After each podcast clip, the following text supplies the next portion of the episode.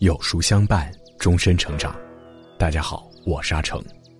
今天为您分享的文章题目是《司马懿：真正厉害的人从来不着急》。如果你喜欢今天的分享，不妨在文末右下角点再看。好的人生不怕大器晚成。姜子牙八十岁才遇见明主，司马懿六十岁才得到重用。刘邦四十岁时还在沛县做亭长，新东方创始人俞敏洪曾在一次演讲中说：“你们用五年做成的事情，我用十年去做；你们用十年做成的事情，我用二十年去做。如果这样还不行，我就保持身体健康，心情愉快，到八十岁把你们一个个送走以后再来做。从古到今，真正厉害的人从来都不着急。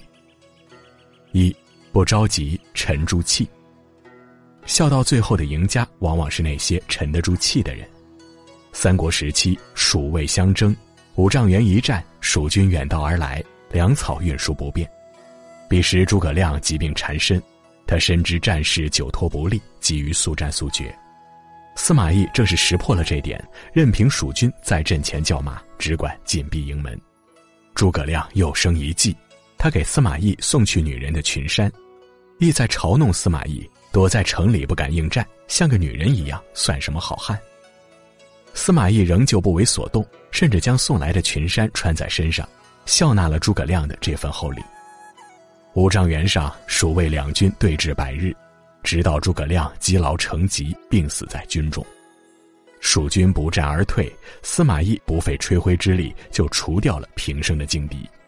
司马懿熬死了诸葛亮。顺势又取代了曹魏政权，群雄辈出的三国终究是让司马家执掌了天下。行走在人生路上，不要让别人打乱了你的节奏，沉住气，不着急，等你的对手露出破绽，那就是你成功的时机。二不着急，沉下心。真正厉害的人都懂得厚积薄发的道理。他们一直很努力，却从来不着急。他们相信成功从来不是一蹴而就的。想要在某个领域崭露头角，就必须沉得下心。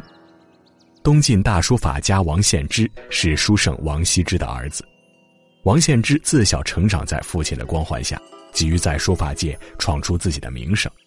到了十四五岁时，他的书法已经很出色了，跟父亲比却依然差得很远。王献之主动找到父亲，问他怎么才能把字写好。父亲带他来到后院指着一溜排列的十八口大水缸说：“用这些水磨墨写字，等你把这缸里的水都用完了，字自然就练成了。”王献之听从父亲的教诲，从此不再着急，沉下心来钻研书法，最终取得了一番成就，被誉为书坛的亚圣，成为书圣王羲之身后的第一人。